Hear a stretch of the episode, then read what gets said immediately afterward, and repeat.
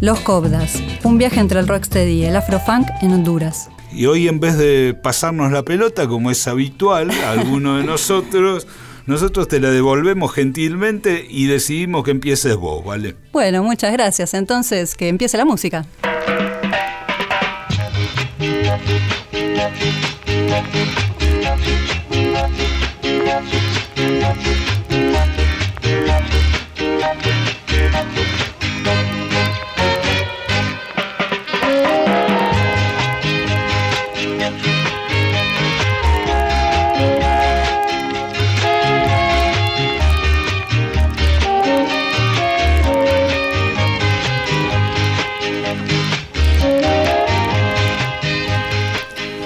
Que suena son Los Cobdas, una banda de Honduras del año 1969, más específicamente de San Pedro Sula, con la dirección musical de Luis Núñez.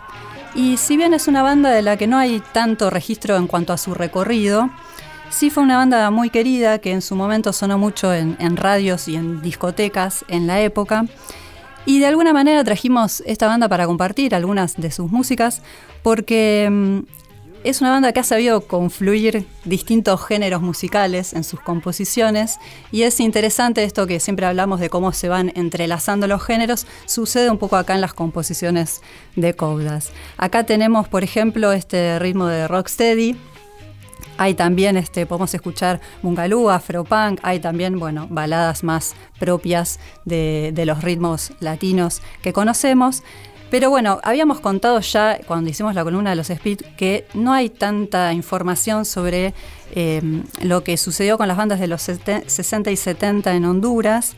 Y tampoco se ha hablado mucho de esta influencia que ha tenido la música que viene desde Jamaica en esta zona, a pesar de la cercanía. Se dice que eh, el rey probablemente entró a Hispanoamérica a través de Panamá. Algunos dicen que fue a través de Honduras que entró el rocksteady, este ritmo de, que nace en el 66 en Jamaica, que está eh, ubicado entre el ska y, el, y el reggae en ese devenir, con algunos elementos mm. del, rhythm and blues.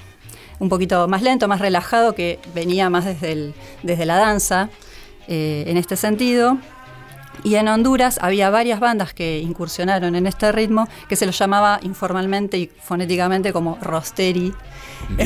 pero además vale por lo que me decís, este nada, veo que es como un, por la fecha especialmente, veo que es como una banda muy pionera porque ellos lo estaban haciendo contemporáneamente a la primera ola del eh, ska y el rocksteady jamaiquino, o sea, esto es previo al, al ska, al revival del ska británico de Madness Special y todo eso, es unos cuantos años antes de eso.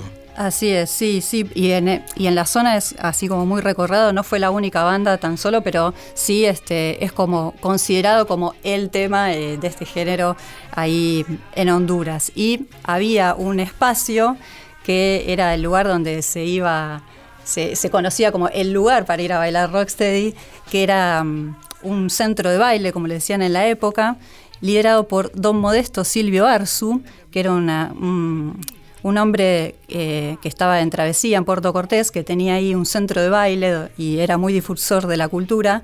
Y bueno, en homenaje a este hombre se hizo, la banda hizo este tema que justamente se llama Mister Modesto en honor a este, a este personaje que era muy querido. La banda lanzó un LP llamado Sabor por el sello de Ideca en el año 74. Eh, este, hablando también de esta confluencia de géneros, este disco muchas veces ha sido nombrado como del estilo eh, Bugalú. Eh, que es la, mezcla, digamos, de estos ritmos afrocubanos con el soul estadounidense. Así que ahí también está, está marcada esta mixtura. Pero anterior a, este LP, sacaron varios simples eh, a partir del año 69. Uno fue este que estábamos escuchando. Y mm, también sacaron un LP en otro, en otro contexto, parece que sí ya tenía más ritmos plenamente eh, latinos que se grabó en Nueva York. Los miembros de la banda, Luis Núñez el director, eh, Roy Solís en batería, Hernán Sosa en guitarra, Gustavo Erazo en órgano, Beto Valladares en saxo, con su hijo Miguel Valladares, que es quien hizo este tema, Oscar Rivera en bajo, Mario Roberto Ortega en voz, y Manuel Troches en conga.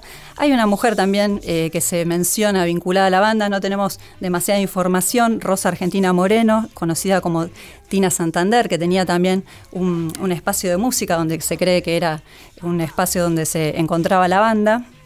Y una de las personas que mencioné, Gustavo Erazo, fue uno de los más jovencitos porque empezó en una banda anterior que eran los Holidays con 13 años, después pasó por otra banda los T20, los Teen Stars y en el 69 se suma cuando estaba por cumplir 17 a los Cobdas eh, y después con el tiempo se siguió dedicando y es como un referente también en la música y este, ya siendo abogado posteriormente creó el Sindicato de Profesionales de la Música de Honduras. Así que es una banda, como decías, también este, muy pionera en este sentido, eh, que ha dejado sus referencias.